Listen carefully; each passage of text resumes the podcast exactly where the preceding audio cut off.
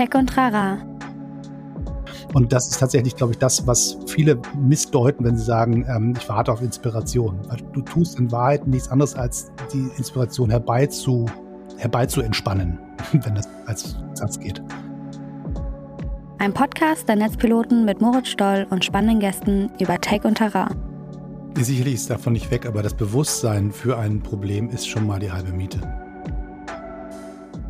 Herzlich willkommen zu Tech und Trara. Mein Name ist Moritz Stoll. Ich bin der Moderator dieses Podcasts und in diesem Podcast unterhalte ich mich einmal die Woche, beziehungsweise momentan tatsächlich alle zwei Wochen, wie ihr vielleicht schon gemerkt habt, hat einfach zeitliche Gründe aktuell, äh, mit sehr unterschiedlichen Leuten. Die sind aber alle sehr spannend und die kennen sich alle mit ihrem jeweiligen Thema oder mit ihren jeweiligen Themen sehr, sehr gut aus. Genau, und versuche mit denen so ein bisschen rauszufinden, was beschäftigt die, wie funktioniert oder was funktioniert in diesem Thema, in dem sie sich bewegen und welche Rolle spielt das Thema für Technologien und welche Rolle spielen Technologien für das jeweilige Thema.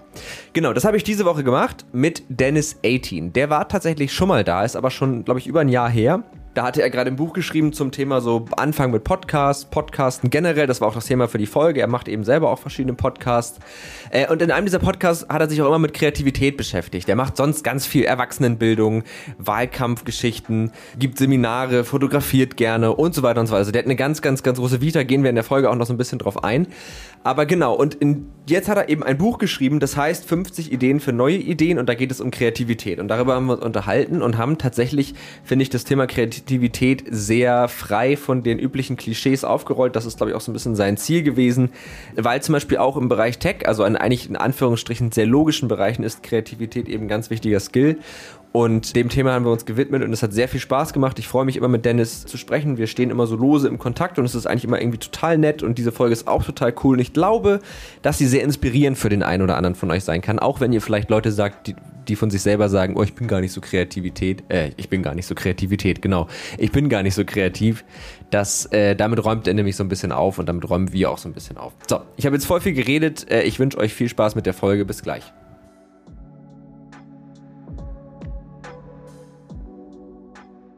Dann die klassische Einladung. Herzlich willkommen zu Tech und Trara und herzlich willkommen erneut Dennis 18. Schön, dass du da bist. Ja, herzlichen Dank. Ich freue mich, diese Showtreppe runterschreiten zu dürfen. genau, das ist jetzt hier wie bei Stefan Raab. Ich komme jetzt mit dem, mit dem Schreibtisch rübergerollt und du gehst da gerade runter. Nee, ja, tatsächlich, also ich das, wir haben gerade eben noch ganz kurz vorher darüber geredet, ähm, dass unsere letzte gemeinsame Aufnahme jetzt ein bisschen über ein Jahr her ist. Das heißt, du warst schon mal in diesem Podcast.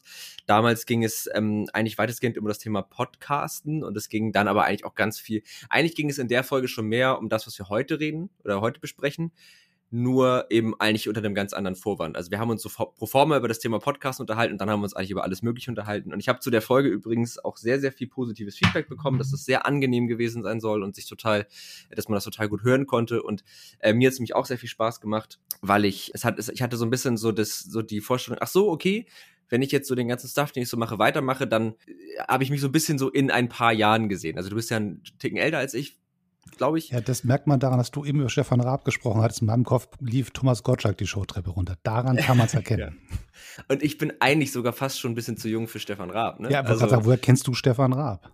Ja, ja. nee, also YouTube aber auf jeden Fall.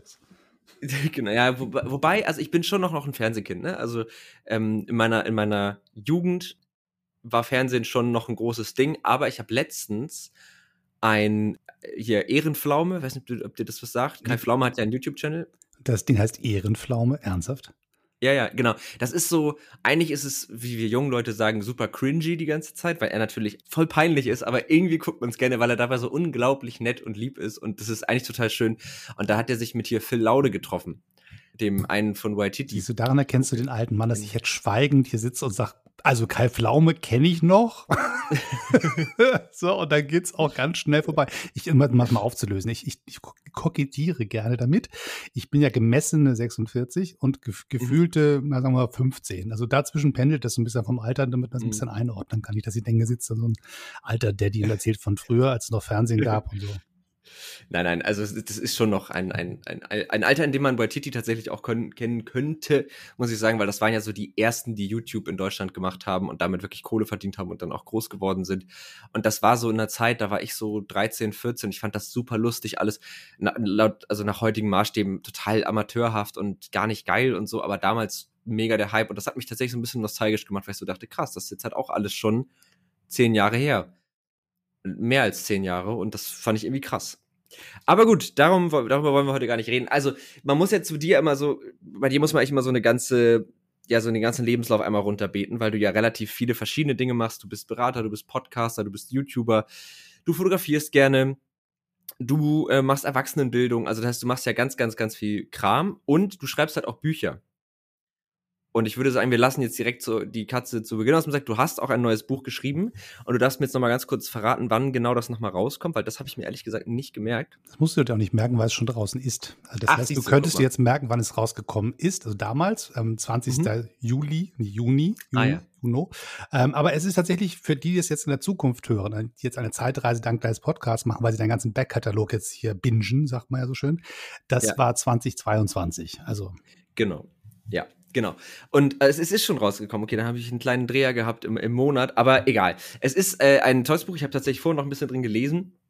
Ähm, und es spricht mich auch sehr an. Vor allen Dingen äh, finde ich das ganze Credo, also erstmal das Buch heißt 50 Ideen für neue Ideen. Und du hast mir das ja auch so ein bisschen erzählt, äh, was du da vorhast. Und dann haben wir gesagt, lass doch mal einen Podcast machen dazu, zu dem Thema. Es geht im weitesten Sinne um Kreativität. Und ich glaube, das ist was, was du für dich als sehr definierend für das, was du so tust, auch siehst, ne? also deine Kreativität. Ähm, warum hast du denn überhaupt so ein Buch geschrieben? Also man könnte jetzt ja sagen, ne, ja gut, entweder man ist halt kreativ oder man ist es nicht. So, das, äh, was will man da jetzt noch großartig dran rumlesen? Das ist natürlich kleine, kleine rhetorische Frage, weil offensichtlich gibt es dazu was zu lesen. Aber also wie, wie bist du zu dem Buch gekommen und warum hast du dich gerade für dieses Buch entschieden?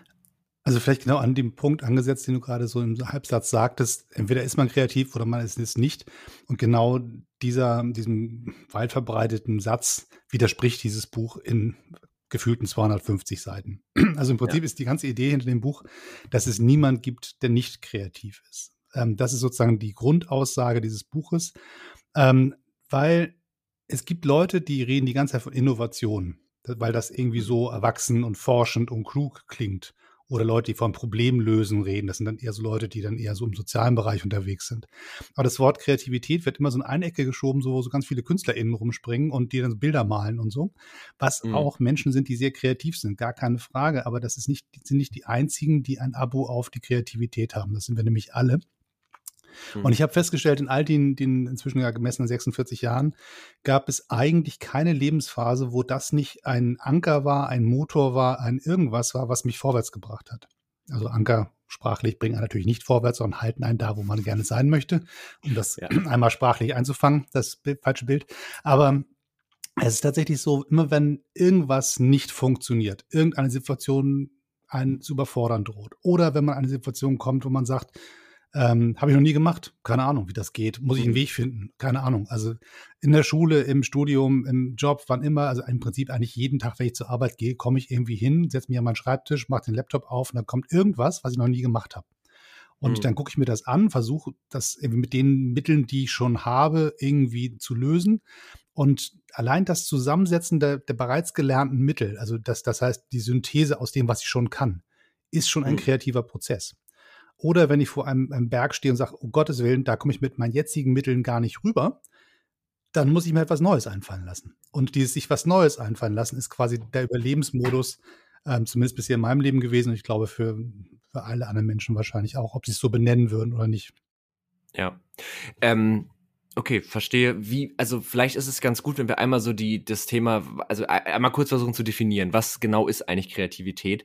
Ich habe da jetzt gerade, als du darüber geredet hast, so ein bisschen versucht, drüber nachzudenken. Und ich würde es tatsächlich fast, glaube ich, als die Fähigkeit, etwas zu tun, was man nicht so im Autopilot tut. Also wofür man irgendwie was einen bewussten Prozess verlangt. Ich glaube, das würde ich als Kreativität, also ein achtsames Handeln Dillen. Ja, doch. Ich glaube, das wäre vielleicht meine Definition. Ist das, deckt sich das mit deiner oder hast du überhaupt so eine klare Definition? Na, ich, ähm, ich habe viele verschiedene Definitionen. Ich finde deine sehr hübsch, weil es tatsächlich ähm, was damit zu tun hat, dass ich aktiv handle. Das ist vielleicht auch mhm. eine der Sachen, die es dabei geht.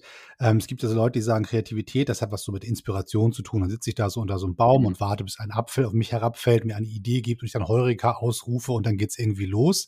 Ähm, mhm. das kann man tun. Das, das gibt Menschen, die genau das tun. Die sitzen da und warten auf den Moment, wo ihnen was einfällt. Das ist mhm. dann sozusagen diese Pausentaste. Und mhm. dann springt der Motor an, wenn durch Zufall von außen ein Geistesblitz kommt. Das ist Inspiration quasi, so qua Definition. Mhm. Allerdings ähm, würde ich sagen, gibt es ganz wenig Leute, die sich das leisten können, auf diesen Moment zu warten. Das heißt, ich kann mir als jemand, der beruflich davon abhängig ist, kreativ zu sein oder in meiner Familie mir was einfallen lassen muss, wenn ich ein Problem vor mir habe, was ich nicht vorher schon mal gemacht habe, mhm. dann muss ich was tun. Da muss ich aktiv werden, etwas aktiv machen und suchen nach Werkzeugen, rauskriegen, warum geht was nicht, mir Unterstützung holen von anderen. Das heißt, ganz viel aktive Tätigkeit, die sich nicht auf so ein, so ein, so ein Durchcruisen oder auf einen Moment von außen äh, zurückziehen kann. Also es gibt diesen mhm. Satz von Jack Close, in, uh, Inspiration is for amateurs, um, the rest of us go to work. Das heißt im Prinzip, das klingt so ein bisschen arrogant, ja. nach dem Motto, ihr Amateure braucht Inspiration, wir klugen äh, Profis arbeiten hart an der Geschichte. Aber das ist ja so ein ja. bisschen, wenn man Amateure nett definiert, da sind das Leute, die haben vielleicht, die malen vielleicht ein Bild und müssen es gar nicht liefern. Sie machen einfach dann, wenn sie da Bock drauf haben, wenn sie eine Idee haben, wenn sie Inspirationen sie irgendwie küsst oder die Muse sie küsst, dann malen die ein Bild und die Welt ist schön.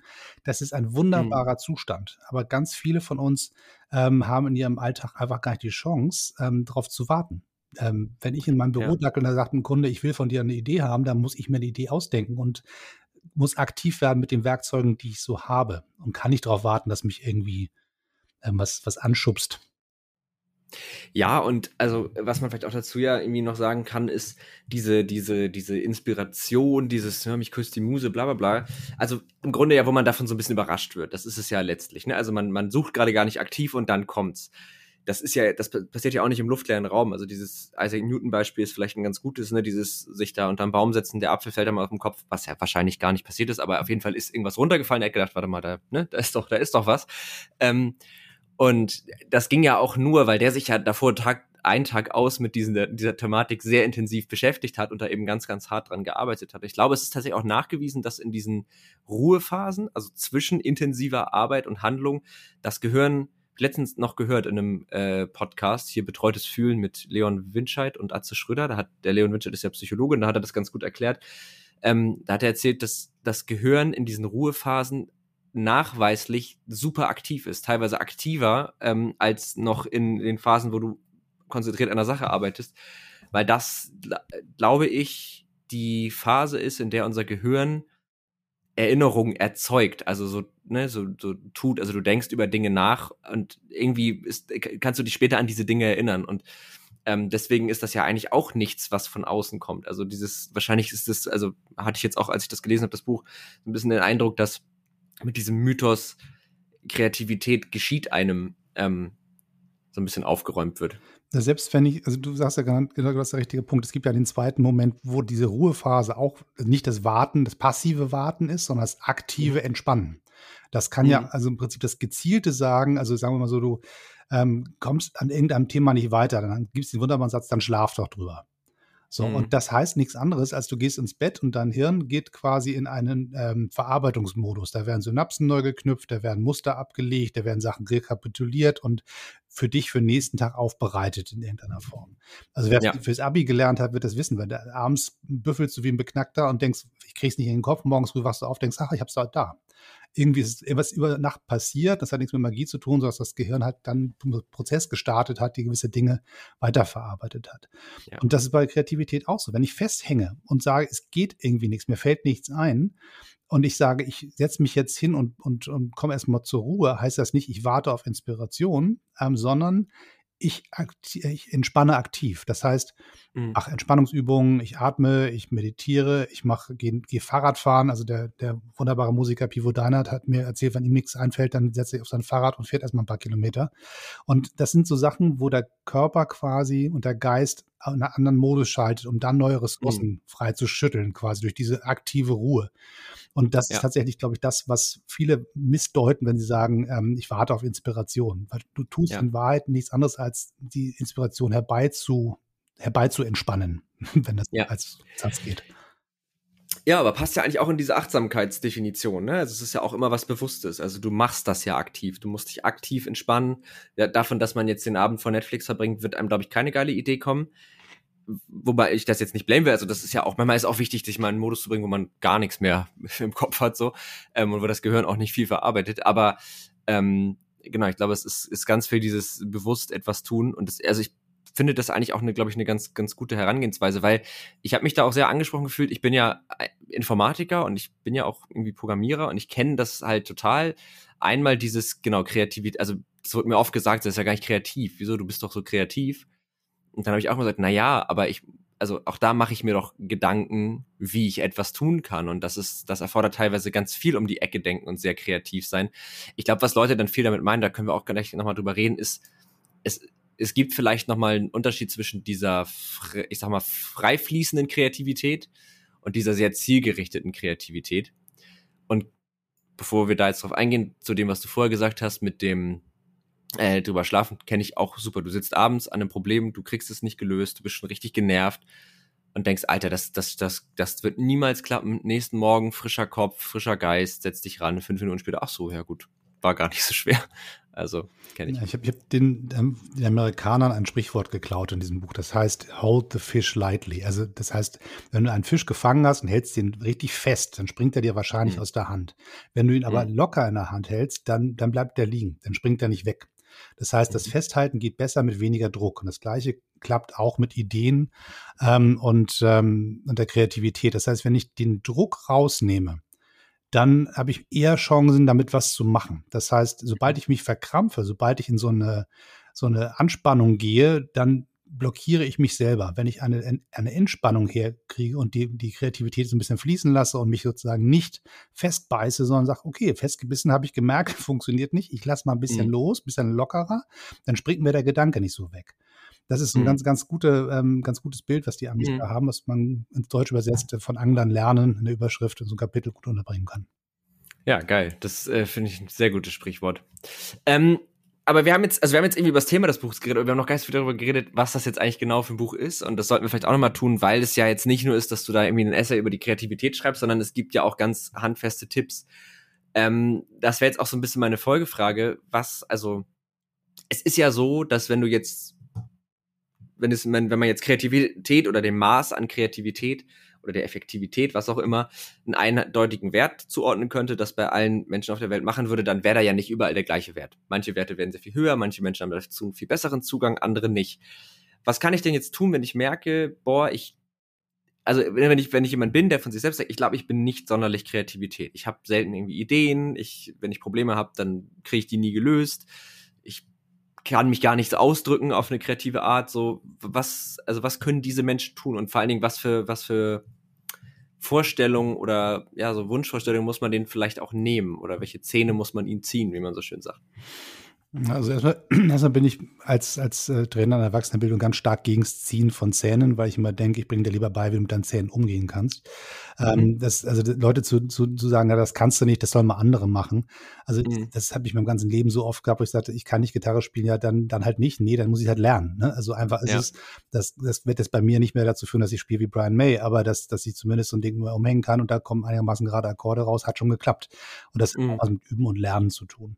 Ähm, das, das Wichtige, glaube ich, ist, wenn man sagt, und das ist, glaube ich, auch so das, was dieses Buch ausmacht, es gibt eine Fähigkeit, die du hast, und die ist quasi entweder von der Natur angelegt oder Gott gegeben, je nachdem, wie man das für sich selber definieren möchte. Also entweder evolutionär oder halt von einem höheren Wesen dir verliehen. Das kann man selber für sich entscheiden.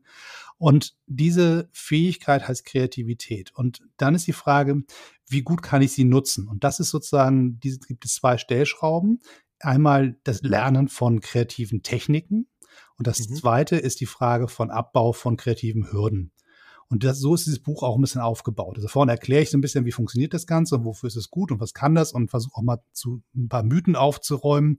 Und dann gibt es den Punkt, wenn ich etwas nicht kann, dann kann ich mir im Werkzeugkoffer ein bisschen wühlen und gucken, welches, welche Methode hilft mir, um etwas freizurütteln. So, dann, mhm. dann, keine Ahnung, besonders kluges Brainstorming zu organisieren oder ein paar verschiedene andere kreative Schreibenmethoden oder so. Und dann kann ich sagen, das hilft mir. Und wenn das nicht hilft, dann kann es sein, dass das Problem gar nicht da lag, dass ich die Fähig die, diese handwerklichen Tools kann, bedienen kann, sondern dass er was anderes vorliegt, nämlich zum Beispiel eine kreative Blockade. Und diese Hürden und diese Blockaden, die es gibt, sind, können ganz unterschiedlich sein. Das kann was mit, mit Stress zu tun haben, das kann was mit, mit körperlichen Gebrechen zu tun haben. Ich war gerade zu Gast bei einem Podcast von Kai Flockenhaus, der ist ähm, Morbus Crohn-Patient und ähm, hat mir auch ausführlich auch über die Jahre erzählt, wie er, wie der Geist leidet unter körperlichen Gebrechen. Was es mit einem mhm. macht, mit der geistigen Leistungsfähigkeit, wenn der Körper einfach aufgibt. Und das sind so Momente, da kannst du ganz viel, die Kopfschmerzen ist das einfachste Beispiel. Ne? Also ich habe Kopfschmerzen, fällt mir nichts ein. Ganz einfach. Ich habe mhm. Husten, bin ich mit Husten beschäftigt, mit meinem Kopf blockiert, da ist nichts. Also eine klassische Frage von, gibt es gesundheitliche Schwierigkeiten? Gibt es mhm. auch vielleicht seelische Schwierigkeiten? Bin ich traurig? Bin ich einsam? Habe ich das Gefühl, keiner hat mich lieb? Ähm, habe ich das Gefühl, in meinem ähm, Unternehmen ist, habe ich einen, einen, Chef, der mich äh, verängstigt? Habe ich ein toxisches Team, die einfach nur auf Konkurrenz aus sind und nicht auf, auf Kooperation? Also mhm. Sachen können mich daran hindern, die Dinge, die ich eigentlich kann, abzurufen. Das heißt übersetzt, ich kann mir Werkzeuge suchen, die entweder auf der einen Seite liegen, meine Kompetenzen sozusagen mit, mit Methoden frei zu rütteln, oder ich mhm. kann sagen, ich suche an einer Stelle einen Werkzeugkasten, wo die Werkzeuge liegen, die mir die Hürden abbauen. Und diesen, dieses Kapitel gibt es in dem Buch auch, wo es dann ganz gezielt auf Entspannungstechniken geht, auf verschiedene Achtsamkeitsübungen, ähm, die einem dabei helfen, diese Störung in der Mitte zwischen der eigentlichen Kompetenz und der dann sichtbaren Performance ähm, mhm. rauszurechnen.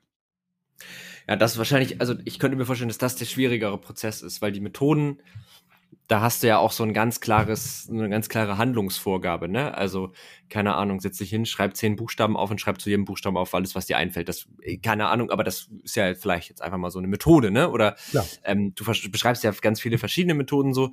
Und ähm, aber dieses Definieren von Hürden, also was hemmt mich eigentlich gerade, da muss man ja teilweise schon wirklich in sich reingucken. Also klar, wenn du jetzt irgendwie Kopfschmerzen hast, ja, vermutlich die Kopfschmerzen, aber Versagensangst, also ich kenne das zum Beispiel auch, dass ich, ich habe das oft so mit Uni-Kram gehabt und habe es auch immer noch, dass ich, dass ich eigentlich im Grunde davor sitze und wirklich doof bin. Also jetzt nicht, dass ich wirklich doof bin, sondern dass ich mich ganz furchtbar dämlich anstelle und nichts gebacken kriege. Und dann denke ich, das kann doch nicht sein. Wieso klappt das denn jetzt gerade alles nicht? Und dann merke, ja, weil ich mich halt, wie du schon gesagt hast, so doll unter Druck setze, dass ich Angst habe, ich schaffe das nicht oder so, ne, das ist bei mir dann oft so ein Thema, dass ich dann Schiss habe, das nicht zu schaffen und dann verkrampfe ich und so.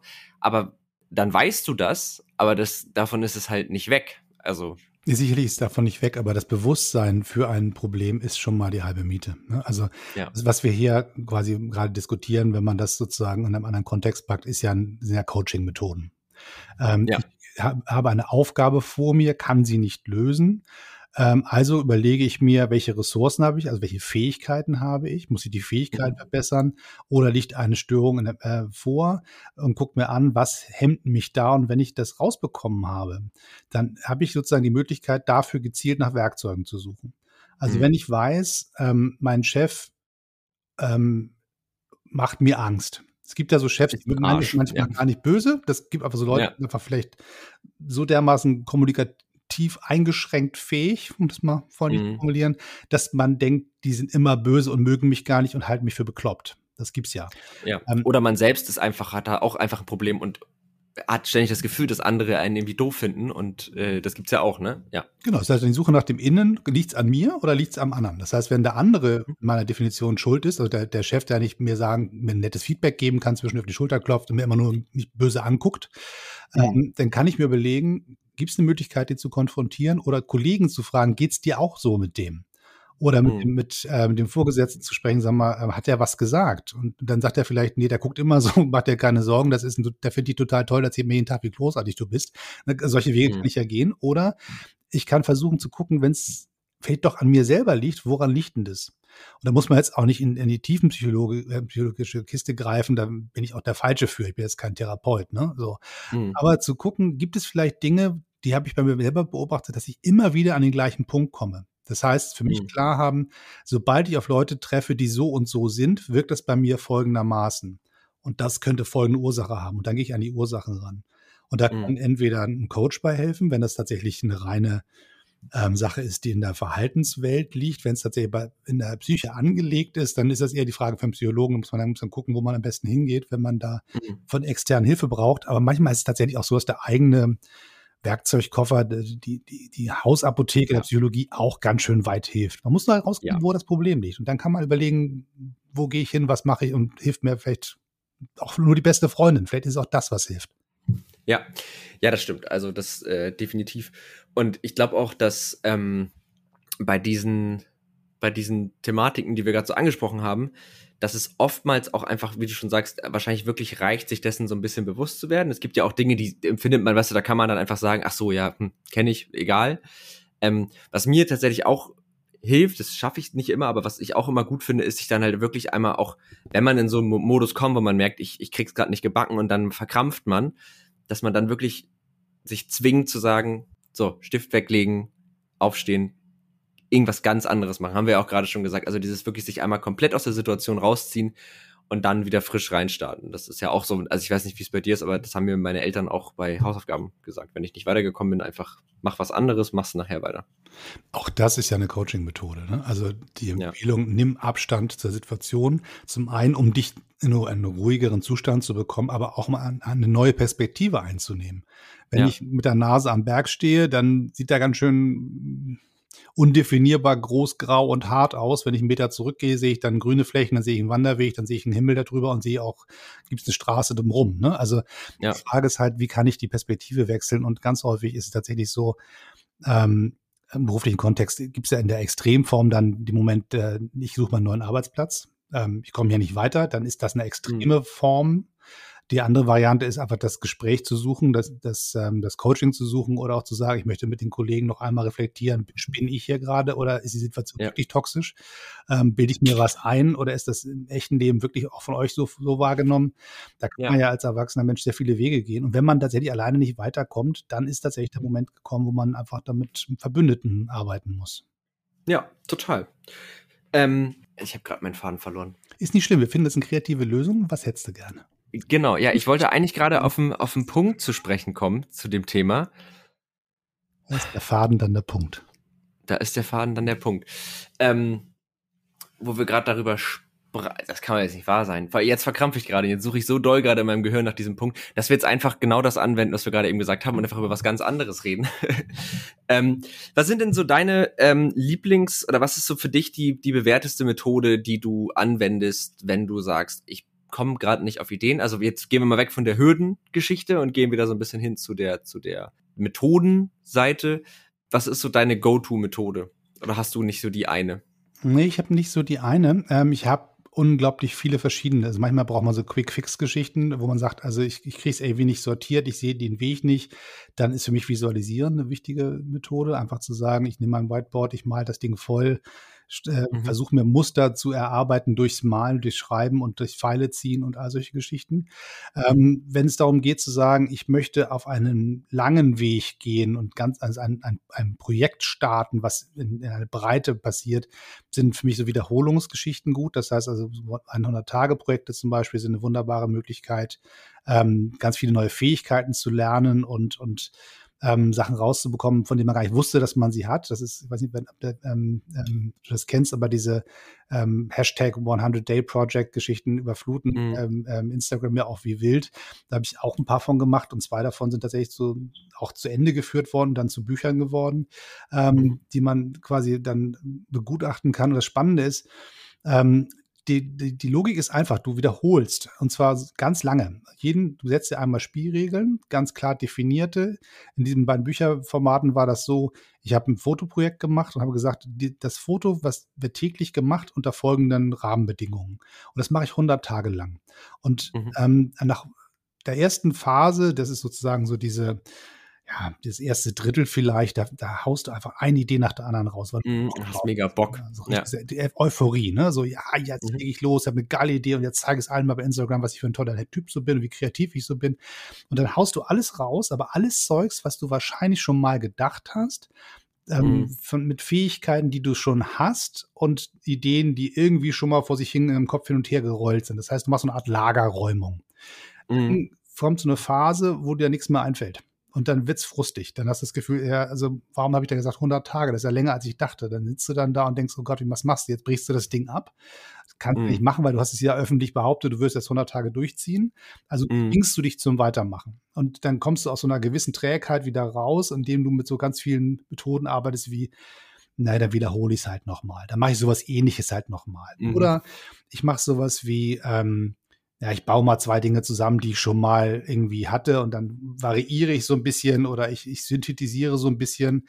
Ähm, oder dann sagst du, naja, das reicht auch nicht, da muss ich halt was Neues lernen. Dann probierst du mal eine neue Foto-App aus dann sagst du, Mensch, wie wäre es denn, wenn ich mal ins Licht fotografiere, anstatt mit dem Rücken, äh, mit dem Licht von hinten und probiere einfach mal Dinge aus, die ich vorher noch nie gemacht habe. Also ich suche mir nach neuen Skills und probiere die aus und Mhm. und, ähm, und suche auch nach Möglichkeiten, Ideen von anderen zu kriegen. Ich gehe auf die Inspirationssuche. Ich, was, wie hat denn der das gemacht? Wie hat denn der das gemacht? Wo, wie macht sie denn das? Und wenn ich dann sozusagen diese Mittelphase durch habe, wo ich im Prinzip Sachen recycle und variiere und nach außen suche nach Ideen, komme ich in die nächste Phase, die letzte. Und die ist richtig geil. Das ist dann die Innovationsphase, wo wirklich Mhm. neue Dinge passieren, weil dann ein, der, der Lagerbestand weggeräumt ist, die neuen Fähigkeiten erschaffen worden sind und das Hirn ordentlich gefüttert worden ist mit, dem, mit Impulsen für Neues. Und Ja. diese, diese letzte, das letzte Hoch ist das Aufregende. Und Ja. das, also ich sehe das, wenn ich diese, diese Bilder, die ich dann so 100 Stück nebeneinander in so ein Buch pack, gucke ich mir die an und sage, okay, geil. Äh, ja, ja, ja, ich sehe schon, hier halte ich durch, hier halte ich durch. Oh, Mhm. jetzt geht's wieder los. Ähm, Ja. Das kann man, wenn man von außen auf Einzelbilder guckt, gar nicht so beurteilen. Aber wenn man die in der Strecke sieht, als Gesamtheit, als Gesamtprojekt, dann merkst du, wo diese Kurve ist. Also zumindest merkst du bei dir selber, andere vielleicht nicht so, aber bei sich selber merkt man es dann doch ganz stark. Ja, und das ist ja gerade bei, also viele dieser Dinge macht man ja dann auch einfach oft für sich selber. Und ich finde es aber, also das hört sich ja schon krass nach Arbeit an. Also das hört sich, beim, ist ja viel durchhalten, viel, ja, ich zwing mich jetzt halt. Ähm, das widerspricht sich ja auch mit diesem, wenn das, also wenn du etwas, oder kennst du dieses Sprichwort, such dir etwas, was dir Spaß macht, dann wirst du nie wieder arbeiten müssen, so in die Richtung, weißt du? Das sind ja oft so diese, ne, die richtigen Jobs, die richtigen Sachen, die machen dann immer Spaß und so. Ja. Ist ja jetzt, also ich glaube da auch nicht dran, aber ich mich, also wie siehst du das? Es gibt ja auch die Warnung davor, sein Hobby zum Beruf zu machen, weil dann macht es ja keinen Spaß mehr. Also die Variante Mhm. kann ja auch passieren. Also ähm, ich habe, als ich angefangen habe zu fotografieren, wie alle davon geträumt, ach, eines Tages bist du Starfotograf und kriegst Geld für dein Mhm. Hobby. Wie geil wäre das denn? Und dann Mhm. irgendwann, dann habe ich ein paar, wie das immer so ist, man muss dann irgendeine Hochzeit fotografieren für irgendwen, weil jemand sagt, du hast doch eine tolle Kamera, mach doch mal eine Hochzeit und so. Und dann Mhm. merkt man, ey, das macht gar keinen Spaß. Das, das, also es gibt Leute, die macht das Spaß und dann toll für die. Aber es kann halt ganz schnell passieren, dass was, was einem große Freude macht und die Leichtigkeit hat und die, die, den Spieltrieb freien Lauf lässt, auf einmal durch, dadurch, dass man Rechnungen schreiben muss oder zu einem Mhm. Zeitpunkt abliefern muss, wenn der andere das von einem erwartet, zum Job wird. Ja. Was auch nicht schlimm ist. Jobs können auch Spaß machen, aber Jobs sind ja erstmal persönlich nicht nur von Freiheit geprägt. Die haben ja auch ganz viel mit Pflichterfüllung zu tun. Ja. Ja, aber ich finde es auch irgendwie ganz, ganz, ganz gut, einfach nochmal festzuhalten, dass auch bei Hobbys, ne, also dass auch da dieser, dieser Spieltrieb, dieses, ich habe einfach Bock und die Motivation kommt und die reicht. Also ich, ich mache es nur über meine intrinsische Motivation, weil die ist gerade einfach da. Oder nur über den Spaß. Ähm, das wird halt immer irgendwann aufhören. Also es wird immer, glaube ich, einen Punkt geben, egal was man tut, sei das, ne, kennen ja auch viele beim Sport. Man geht die ersten drei Monate fünfmal die Woche ins Fitnessstudio und pumpt und pumpt und pumpt, weil man halt so Bock hat und irgendwann ist dieser Bock weg und dann ist ja eigentlich genau diese spannende wie du sagst, weil da formt sich dann eine Routine, da formen sich neue Skills. Ja, jetzt ich sehe, ich ziehe da gerade voll die Parallele. Das ist ja und wenn du aus dieser Phase rausgehst, dann hast du meistens ja wirklich so ein ob das jetzt was Kreatives ist oder vielleicht sogar auch in anderen Bereichen, also ich finde Sport gerade ein gutes Beispiel, dann ist es halt einfach so ein Ding, das machst du halt. Und ähm, dann brauchst du nicht mehr dich, dann bist du nicht mehr so abhängig von deinem Dopaminspiegel im Gehirn. Ich glaube, das ist so, ist auch ein großer Faktor dabei. Also ich, ich kenne das auch, diese, diese Phasen, wo du einfach denkst, ich habe gerade gar keine Lust auf dieses Hobby. Und ich finde jetzt auch, man muss jetzt nicht bei jedem Hobby sich durchzwingen, aber klar, wenn man halt Bock hat auf diese, sich da wirklich auch auszubauen und sich da irgendwie neue Skills anzueignen, dann ist das eigentlich die spannende Phase, wenn man da was lernt. Ja. Ja, da kommen wir zurück zu, zu Chuck Close. Wenn, wenn das dein Hobby ist und dass da keine Konsequenzen dahinter stehen, wenn du es mal nicht machst, dann ist Mhm. es wunderbar, dass das Amateursein zu genießen und zu sagen, Mhm. ey, ich muss das für niemanden machen. Wenn mir nichts einfällt, dann ist es halt so. Dann halte ich das mal aus und dann mache ich mal nichts und dann mache ich mal wieder was. Ist doch toll. Und das mhm. ist ein ganz großes Gut. Das, das will ich auch nicht kleinreden. Das ist eine, eine, wunderbar tolle Sache. Das Problem ist nur, es hört immer in dem Moment auf, wenn zum Beispiel der Lebensunterhalt davon abhängig ist oder ja. ähm, wenn ähm, man mit wenig Kohle durch sein, durch sein Familienleben kommen muss. Also ich glaube, Kreativität hat ja auch was in ganz anderen Bereichen zu suchen. Also wenn ich mir jetzt die aktuelle Weltlage angucke, wie viele Leute jetzt ähm, besorgt überlegen, was mache ich dann, wenn jetzt die Energie so viel teurer wird? Wie komme ich da mit meiner Kohle klar? Dann hat das mhm. zum einen was mit Sparen zu tun, gar keine Frage, aber halt auch mit Kreativität. Und die Überlegung, welche Möglichkeiten gibt es denn noch? Was kann ich denn noch machen? Und das und gerade Papa Staat momentan ist mhm. in einem Hochkreativmodus. Das, das denkt, traut man denen immer gar nicht so zu, diesen Politikern mhm. da draußen. Ähm, aber das ist tatsächlich jetzt eine Phase, wo man sagt, diese Situation haben die handelnden Akteure noch nie erlebt. Mhm. Was machen wir jetzt? Und dann mhm. fängst du an zu sagen, okay, was habe ich schon gelernt? Welche, ähm, welche Sachen davon helfen mir? Welche Sachen muss ich neu lernen? Was muss ich auch durch Diskussion mit anderen ähm, neu synthetisieren? Was muss ich aushandeln? Was muss ich neu gestalten? Was muss ich mir einfach steht ausdenken? Ähm, all das hat ganz viel mit Kreativität zu tun. Also ich habe immer ähm, ja auf meinem Buch hinten drauf so ein Zitat, das hat der Verlag sich ausgesucht, das hinten drauf soll. Ich habe das ganz verschämt reingeschmuggelt, weil ich das, das ist total lieb, dass die, die Katharina Barley, Vizepräsidentin des Europäischen Parlaments, mir ein Zitat gibt. Da war ich total stolz, dass es im Buch ist. Und die sagt, mhm. nee, das muss hinten drauf, das ist total wichtig. Und habe ich sie artig gefragt. Sie hat netterweise Ja gesagt, was mich sehr gefreut hat. Und ähm, ja. sie sagt tatsächlich, dass im Prinzip es gibt immer wieder Momente, an denen der bekannte Weg nicht zum Ziel führt. Da sind innovative Ideen gefragt. Kreativität als Tool ist in der Politik ebenso unverzichtbar wie Rechnen und Schreiben. Und ja. Das ist tatsächlich so. Es ist ein ganz seriöses, erwachsenes Werkzeugsortiment, was man braucht, um auch hochkomplexe und auch gefährliche Situationen zu steuern. Genau für jede kleine Familie wie für die große Politik. Ja. Ja, stimmt. Es ist, es ist auch wichtig, dass man, es ist ja auch was, es ist nichts Kindliches, ne? Also man, man setzt das immer so mit Kind geblieben und so gleich. Und dann, auch wenn man das wohlwollend sagt, aber es ist eigentlich ein, ein Tool, was man halt im Erwachsenenleben total braucht. Und das kann total problematisch werden, weil dann ist man in diesem Modus auf so eingetragen, äh, eingetragenen, eingetreten, wie ausgetretenen Faden zu laufen. Also, dass du eigentlich die ganze Zeit diesem Autopilot so durch die Gegend schlenderst und gar nicht Dinge hinterfragst und ähm, und halt dann halt auf Situationen, in denen das aber auf einmal nötig ist, nicht mehr reagieren kannst. Würdest du denn sagen, also ist Kreativität für dich, und dann können wir auch nochmal darüber reden, ob das vielleicht auch irgendwie allgemein ableitbar ist, etwas Energielieferndes oder etwas Energieziehendes? Also wenn du jetzt an einer kreativen Lösung arbeitest oder deine Kreativität, naja, ist falsch ausgedrückt, deine Kreativität nutzt, um an einer Lösung zu arbeiten, so muss man es, glaube ich, sagen. Bist du danach energetischer als vorher oder weniger energetisch? Das ist spannend. Ich, ich, ich ähm, habe vor, vor der Pandemie ein Seminar entwickelt, was heißt ähm, Selbst- und Energiemanagement. Ähm, das mhm. ist leider nicht so richtig stattgefunden. Also ich habe es ein paar Mal gemacht, das war großartig und hoffe jetzt ein bisschen, dass jetzt, wenn das jetzt wieder alles wieder mit dem echten Treffen, mit den echten Menschen im Raum wieder besser funktioniert, wieder mehr davon passieren kann. Weil genau das die Frage ist. Ähm, es geht gar nicht so darum, wie organisiere ich mein Leben mit Kalendern und so weiter, sondern wo kriege ich Energie raus und wo stecke ich sie rein. Und mhm. ähm, Energie ähm, hat was damit zu tun, nicht mit der Menge an Arbeit, ähm, sondern der Art und Weise, wie ich Arbeit erlebe oder wie ich Tätigkeiten, die ich verrichte, erlebe. Und wenn ich ähm, gezwungenermaßen ähm, eine, eine Aufgabe erfülle, kann das mich energetisch leer machen.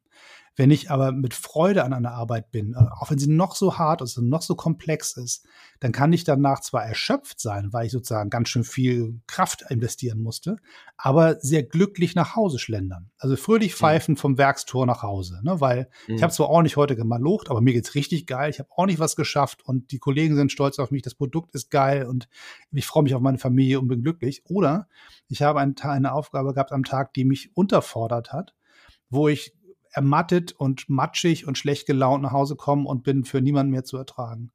Also mhm. das heißt, es geht gar nicht um die Menge der Arbeit oder die Härte der Arbeit, sondern die Art und Weise, wie es einen glücklich macht. Und wenn man Kreativität nutzen kann und feststellt, ich habe da so eine Ressource, ich habe da Zugriff drauf und mir, mir ist immer noch was eingefallen. Die Erkenntnis, mir ist immer noch was eingefallen. Egal wie schwer es ist, macht auch mhm. was mit einem, macht einen stolz. Und das ist halt auch so ein bisschen, ähm, also so wie Arbeit ähm, die Persönlichkeit auch prägt und das, das, das Wahrnehmen der Welt um einen herum prägt, hat auch Kreativität was damit zu tun.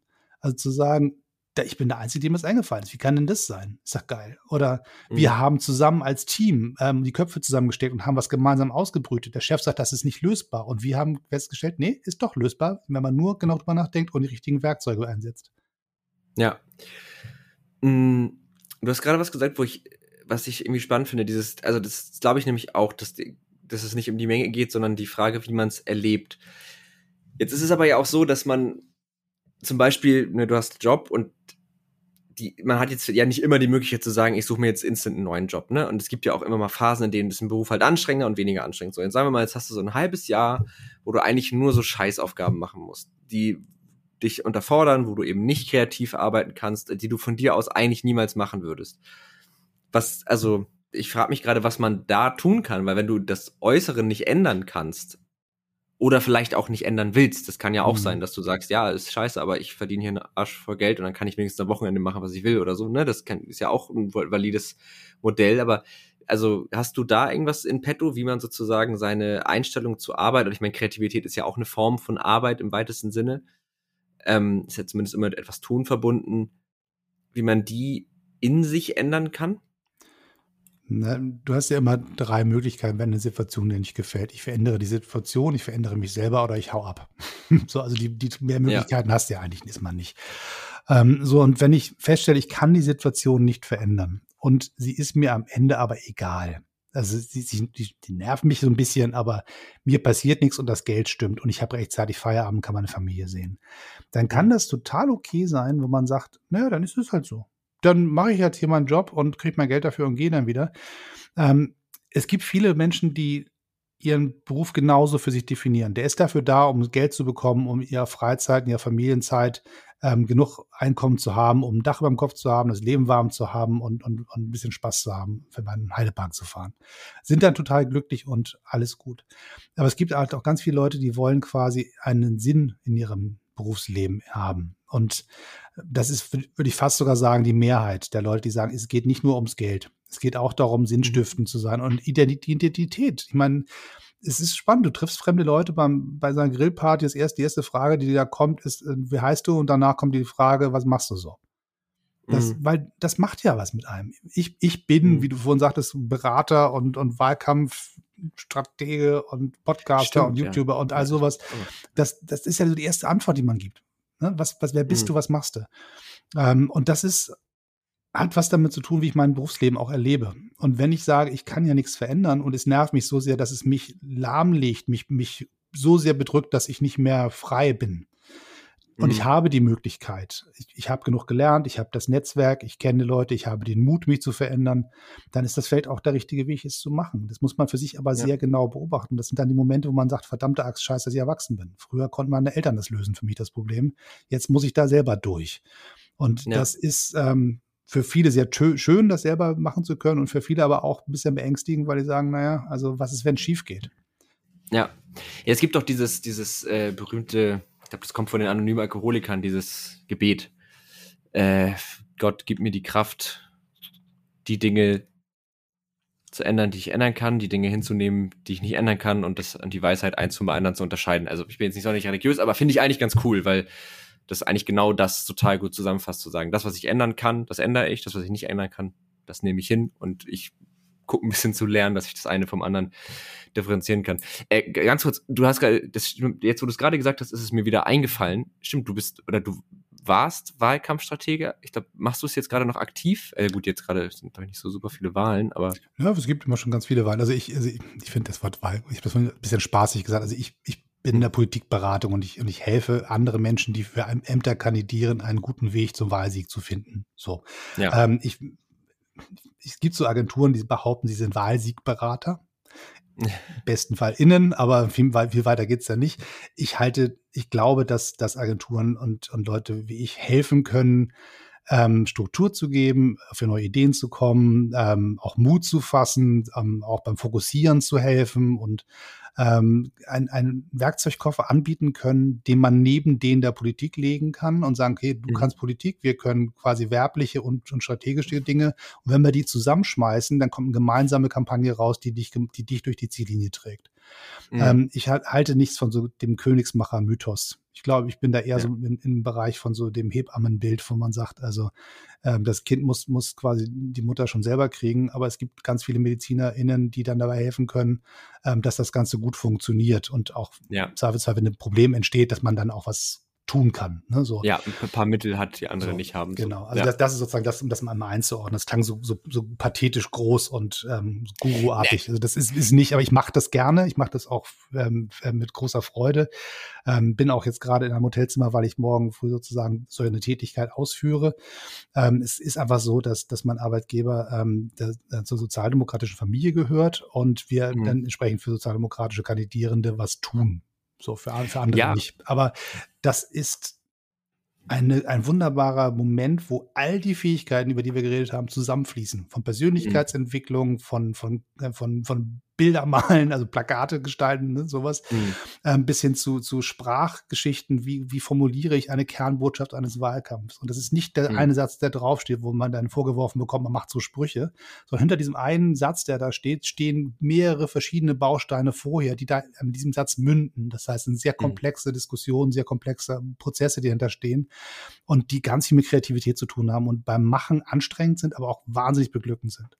Ja, ja, das stimmt. Also ähm, ich bin da gerade nur irgendwie drauf gekommen, du hast auch mal immer erzählt im, in unserem alten Podcast, dass du irgendwie auch mit, da habe ich Olaf Scholz mal bei seiner, bei irgendeiner, also nicht bei jetzt, ich glaube wahrscheinlich auch bei der jetzigen war, darfst du wahrscheinlich gar nicht so drüber reden, will ich jetzt auch gar nicht alles aus dir rausquetschen, aber es ist mir gerade nur eingefallen, dass du ja, meine ich, unseren amtierenden Bundeskanzler also ich, ich mal das, das aufzulösen. Es sind keine Geheimnisse also aus uns beiden. Okay. Ich finde es gerade irgendwie spannend. Also ja, ja, alle, gerade ganz alles, spontan alles gut. Also um ja. das sozusagen einzuordnen. Ich, ich habe in meinem Berufsleben vor der Agentur, in der ich jetzt arbeite, im Willy Brandt-Haus gearbeitet, ist die Parteizentrale der SPD.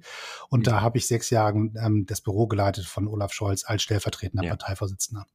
So, und dann, dann lieferst du deinen Beitrag zum, zum, zum gesamtpolitischen Wirken. Und das sind ganz viele, die da mithelfen und ganz viele, die für verschiedenen Stellen gewisse Dinge tun, um zu helfen, damit der Politiker oder die Politikerin ihren Weg gehen kann und am besten sich auf Politik konzentrieren kann und viele andere Sachen dann sozusagen abgenommen werden können oder beratend an der Seite stehen zu können. Je nachdem, was, mhm. ist auch ganz unterschiedlich. Wir, wir, es gibt ganz Politiker, die, die diskutieren die ganze Zeit mit ihren Mitarbeitern. Die wollen, die wollen sich politisch schreiben. Die anderen sagen, ich habe eine Idee, kannst du mir helfen, es zu formulieren. Der nächste sagt, ähm, ich habe hier alles fertig, bitte setz um. Es ist ganz unterschiedlich, wie die, wie die alle so sind.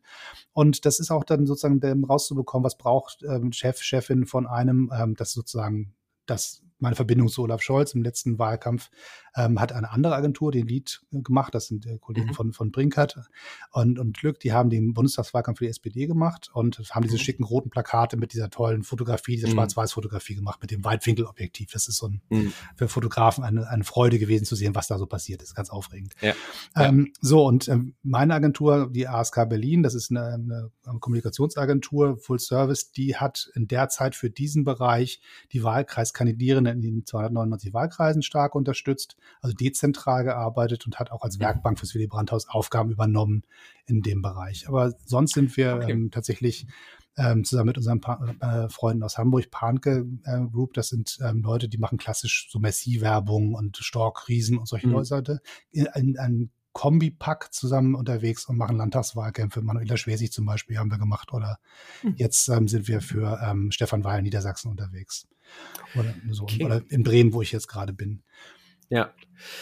Also voll spannend. Ich meine, klar, hat jetzt gerade nicht so viel mit dem Thema Kreativität zu tun, aber irgendwie ähm, finde ich es ganz spannend, auch weil, weil dann ja auch die HörerInnen noch mal ein bisschen dich ein bisschen besser kennenlernen und vor allen Dingen ähm, ist das ja auch, das schlägt auch so ein bisschen die Brücke zum Anfang, Kreativität ist halt nichts, was jetzt irgendwie bildende KünstlerInnen äh, abonniert haben, so wie du es äh, formuliert hast, sondern was eben halt in, in deinem Beruf, und ich meine, da ist es sogar noch, finde ich, auch noch verhältnismäßig naheliegend, weil es um Kommunikation und das hat ja auch immer ein bisschen was mit Sprache, wie du gerade gesagt hast, und Gestaltung zu tun hat. Aber trotzdem, das ist ja auch einfach ein Berufsfeld, wo man jetzt nicht sagt, ah, da sitzen die ganzen Kreativen, wenn es um Wahlkampf, ne? wohl doch, eigentlich würde man das schon hm. genau so sagen. Ne? Ich, ich, warte auf deine Atempause, dass ich dir widersprechen kann. Nein, es ist, ja. schon, es ist schon ein hochkreativer Prozess. Der sieht nicht immer so, ja. es gibt ja so diese, diese. Ja, das meine ich. Also er sieht nicht kreativ aus, aber er ist es ja eigentlich, das wollte ich damit sagen. Ja. Es kommt mal ein bisschen noch an, wie gut so ein Wahlkampf ist, ne? Aber in der, mhm. auch, sag mal so, auch hinter einem relativ also hinter, auch unter unerfolgreichen Wahlkämpfen steckt ein hohes Maß an Kreativität, weil du hast ja mhm. im Prinzip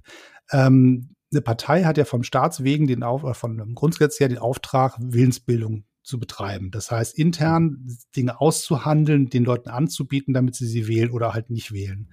Das mhm. heißt, da schreiben dann ganz viele Menschen mit ganz viel Mühe einen sehr, sehr langen Text, der sich da Wahlprogramm nennt. Da hast du dann mhm. so 160 Seiten. So, mhm. oder, oder so in der Größenordnung vielleicht mal. Und das muss ja am Ende irgendwie dazu gebracht werden, dass Menschen verstehen, was die da wollen. Also, dass man mhm. einmal es inhaltlich in eine Form bringt, dass Menschen damit was anfangen können. Dann muss man zuspitzen, muss man sagen, das sind die wichtigen Dinge und das sind die nicht so wichtigen Dinge. Und dann muss mhm. man Kontraste schaffen und sagen, dafür stehen wir und dafür stehen die anderen.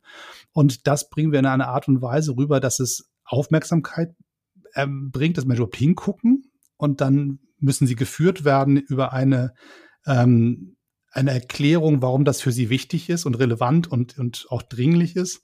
Und dann am Ende mhm. musst du einen vernünftigen Call to Action machen nach dem Motto, bitte wähl mich mal am Sonntag. Das heißt, ja. all, all, diese verschiedenen Dinge ähm, bedeuten in jedem Schritt der Handlung einen sehr kreativen Prozess. Das ist ganz viel ja. Handwerk, wo es dann sehr trocken manchmal aussieht, wo dann auch mal so Tabellen angeguckt werden und überlegen, was, was macht jetzt die Fokusgruppe da und so. Aber in Wahrheit ist das in Summe ein unglaublich kreativer Prozess. Mhm. Okay, ja, ja, doch, hast, hast recht. Aber ja, also genau, ich habe das, glaube ich, auch gerade ein bisschen, habe mich da gerade ein bisschen verfranst, weil ich, was ich eigentlich sagen wollte, ist, ähm, es ist eben nicht dieses, wir sind jetzt hier ein junges Startup und alle laufen hier irgendwie rum und Ideen und wow, sondern es kann halt auch, es kann halt auch mal aussehen wie Arbeit und trotzdem ist da ganz viel Kreativität dahinter. Ich wollte eigentlich, habe ich versucht, wie ein guter Moderator eine Brücke zu schlagen, aber ich habe mehr so eine so ein Seil auf die andere Seite der Klippe geworfen und da sind wir jetzt. Hast du dich aber gekonnt rübergehangelt, um Gott in dem sprachlichen Bild zu bleiben. Ja, das ja. ist gut. Das andere Seite ist erreicht. Ähm, sehr gut, genau. Ja, eine Frage ist mir gerade so eingefallen. Das finde ich eigentlich ganz nett. Und zwar, was war, das können wir ja beide mal machen, die letzte Sache, die du so kreativ gelöst hast oder wo du aktiv, wo du jetzt sagst, da habe ich aktiv meine Kreativität benutzt, um etwas zu lösen oder um etwas zu machen, wo ich nicht genau wusste, wie oder so. Nein, das ist. Und vielleicht auch den Prozess dahinter. Ja, mhm. Also das eine ist natürlich klar, das, das letzte, letzte große, was, was mir da einfällt, ist tatsächlich natürlich so ein, so ein Buch. Ne? Das, das, schreibt sich ja auch irgendwie nur im Rahmen eines kreativen Prozesses. Ähm, ja. Aber auch das, ähm, der Umzug in ein neues Haus, die Einrichtung eines Hauses. Ähm, jetzt habe ich gerade mein, mein äh, neues Büro quasi im Haus, in so einem Gartenhäuschen eingerichtet.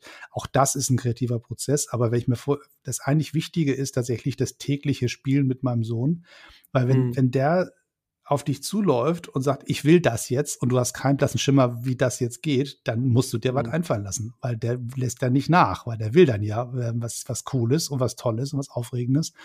Und äh, jetzt vor ein paar Tagen saßen wir quasi im Schneidersitz auf dem Fußboden in meinem Büro mit, mein, mit meiner Gitarre und dann wurde halt gemeinsam ein Lied gedichtet. Also er dichtete, ich griff die Akkorde und er, und er haute wild mit seinen vier Jahren auf den Seiten rum. Und es kam ein Lied raus. Also das ist, es ist auch, cool. also ist jetzt nicht, nicht ganz Verdi, ne, so, aber es ist schon, schon, schon nah an Metallica gewesen. Also von daher. Ja, geil. Süß. Ja, das, das ist eigentlich auch ein cooler Faktor, ne? Also so, weil, weil wenn Kinder jetzt dichten, ich, ich kenne mich jetzt mit dem Entwicklungsstand von Vierjährigen nicht ganz so gut aus, aber da ist ja auch noch viel, wo man jetzt zumindest als Erwachsener sagen würde, ja gut, hätte ich jetzt anders gedichtet oder so, ne? Das sicherlich. Aber das gibt ja auch so eine, so eine unvorhersehbare Komponente manchmal rein. Ja, und die, und die haben einfach eine Freiheit. Die haben, das ist das Spannende, ich habe hab ein kleines Kapitel reingeschm reingeschmuggelt in dieses Büchlein zum Thema Lern mal von deinen Kids und bring, mhm. die, bring die nicht nur was bei, sondern lern auch was von denen. Und das ist schon faszinierend. Also die machen ja im Prinzip beim Thema Kreativität alles richtig. Die haben mhm. keine Angst, vorm Machen. Die machen einfach. Die sind sauneugierig. Die machen, mhm. greifen sich, was sie finden können und machen damit was. Also wenn die sagen, ich hätte gerne so einen, so einen Feuerwehrmann Sam äh, und haben keine, weil das die Eltern nicht gekauft haben, die blöden Eltern, dann schnappt man sich einen Pappkarton und dann wird das Ding bunt bemalt und dann ist das eine Einsatzzentrale. Ne? So, mhm. Das heißt, die, die spielen manchmal zielgerichtet, manchmal ziellos. Sie synthetisieren wie beknackt. Sie lernen die ganze Zeit. Sie schnappen sich Leute, mit denen sie was zusammen machen. Wenn die da rumstehen als Kind, dann ist das nächste Kind sofort an der Hand und sagt, komm her, wir machen mal was zusammen. Mhm. Ähm, und all das, was man als Erwachsener sich so mühsam, so mit Werkzeugen und, und bewussten Prozessen und Denkmodellen und dicken Büchern ja. herbeiarbeitet, das machen die machen selbstverständlich. Die ja, ja, und das ist das Geile. Das ist halt auch ein bisschen das, was ein bisschen atemlos macht manchmal, aber unglaublich inspirierend ist. Ja, Man einfach sagt, guck mal, so wie du das machst, so will ich das als Erwachsener auch noch können. Ja. Ja, voll. Also da fällt mir ein, gehe ab und zu mal babysitten, passe auf zwei Jungs auf, die sind gleich sechs und neun oder fünf und neun, so um den Dreh. Und sagt dir Pen and Paper was? Äh, ich weiß, so Dungeons das and Dragons mäßig. Nee, so? ich weiß, Stift und Papier hätte ich jetzt übersetzt, aber das. Ach so, das ja, ist, genau. Ja. Das ist, also du spielst ein Rollenspiel, wie am Computer praktisch, aber ähm, halt komplett nur in deiner Fantasie im Grunde. Also es gibt dann die Spieler, die haben halt alle einen Charakter und den denken die sich auch aus. Dann machen die mit diesem Charakter Dinge und sagen, ich will jetzt dahin. Und dann gibt es einen Spielleiter, der verkörpert praktisch die ganze Welt. Und dann beschreibt der, wo die Leute gerade sind. Und dann sagen sie, okay, ich will jetzt aber dem Typen da hinten mal Hallo sagen. Und dann sagt er, oh, der springt auf dich zu, was machst du? Und dann ne, gibt's noch, kann man noch würfeln, um zu überprüfen, ob man was geschafft hat und so. Das ist gerade bei Kindern jetzt gar nicht so der wichtige Part. Und das ist so geil, weil wenn du das mit Erwachsenen spielst, dann brauchen alle total lange, bis sie sich darauf einlassen und bis sie einfach so in dieser Welt so eintauchen und ich habe das mit denen gespielt in so einer Star Wars, weil die finden Star Wars mega geil. Und ähm, weil ich zufällig alle Filme genau ungefähr 400 Mal gesehen habe, hatte ich jetzt auch die entsprechende, das entsprechende Wissen, um mir da so ein bisschen eine Geschichte auszudenken. Und das hat so krass gut funktioniert, weil die halt einfach, nachdem die einmal verstanden hatten, was was, was, was gefordert ist, dass sie wirklich so, dass sie da sich da einfach so tun, als wären sie gerade da als das klar war, das hat, die fanden das so geil. Die, die, die hatten den, die waren halt gefühlt, waren die wirklich da, so in, in diesen ganzen Situationen. Und das, das, das streicht es auch nochmal, wie, wie krass das ist bei Kindern, dass die einfach so sind, wie ja, sie sind. Ja, und wir, wir Erwachsenen werfen uns im Zweifelsfall sogar noch vor, wenn wir kreativ sind. Ne? Nach dem Motto, mhm. äh, du bist ja so, ein, so ein, also der Satz, ich, ich bin ja nicht kreativ, den sagen ja ganz viele. Mhm. Und das sagen die nicht, weil sie nicht kreativ sind, weil wenn man es ihnen herleitet, würden sie sagen, ach naja, doch bin ich ja schon, vielleicht nenne ich es Innovation, aber ich bin schon kreativ, mhm. passt schon. Aber viele sagen das ganz mit dem Brustton der Überzeugung, weil sie dir ganz klar signalisieren wollen, mhm. Kreativität ist was für Spinner, ich bin seriös, ich bin erwachsen, ich bin erfolgreicher, ich bin stärker als du. Das ist ein Macho-Spiel. Und dieser Spruch, mhm. sagen, ich bin ja nicht kreativ, ist ein, ein, ein chauvinistischer Macho-Spruch, weil man sich damit höher setzt als dich blöden Spinner mit deiner Kreativität. Mhm. Und ähm, das ist so ein Ding, deswegen ist auch vielleicht ein, du hast ganz am Anfang gefragt, warum hast du das Buch geschrieben? Und gegen solche Menschenbilder wollte ich auch gegen anschreiben. Also mhm. das Buch hat einen großen Teil mit Kreativitätstechniken. Da sind 50 Dinge aufgelistet in verschiedenen Kategorien oder sind da Zitate von, von klugen Menschen drin und so. Aber eigentlich, wenn man sich das, den ersten Teil anguckt, ist es ein, eine Beschreibung meines Menschenbildes. Also ein, ein, ein, mhm. human, ein humanistisches Buch ist es in Wahrheit.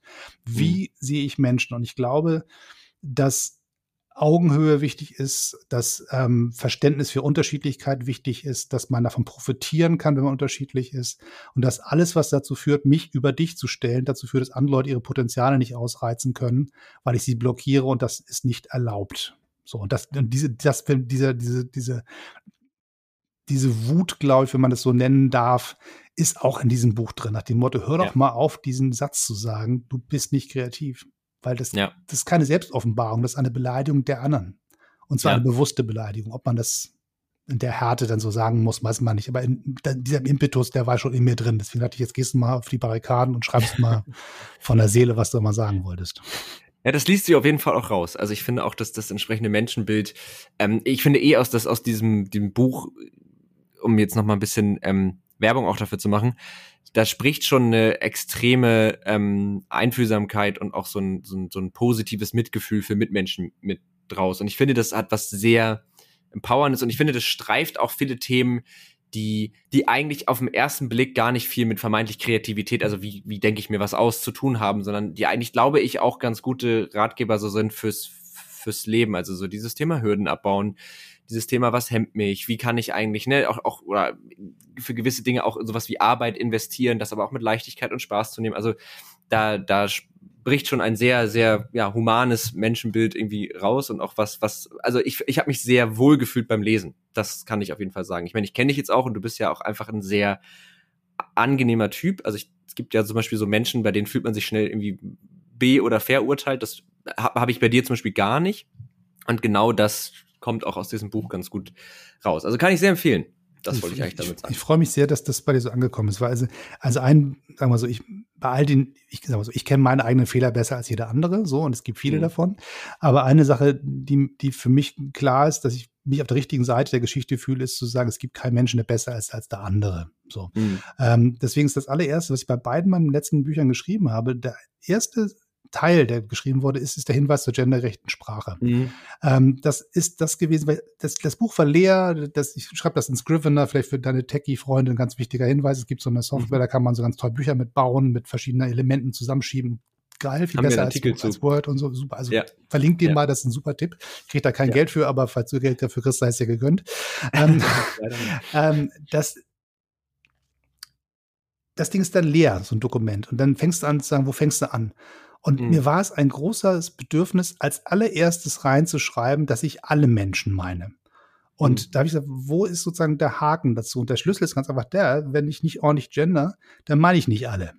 Mhm. Also es ist ja schon mal gut, wenn Leute Männern und Weiblein erwähnen. Das ist ja schon mal ein großer Schritt nach vorne. Aber es gibt ja noch ein paar mehr. Und, und die nicht auszugrenzen auch sprachlich. Ja. Das kann auch mal schiefgehen. Ich habe auch an der anderen Stelle gesagt, also da habe ich mich aber ver verrenkt, um das noch hinzubekommen, aber sich ja. die Mühe zu geben und sich, sich zu wollen, dass alle gemeint sind.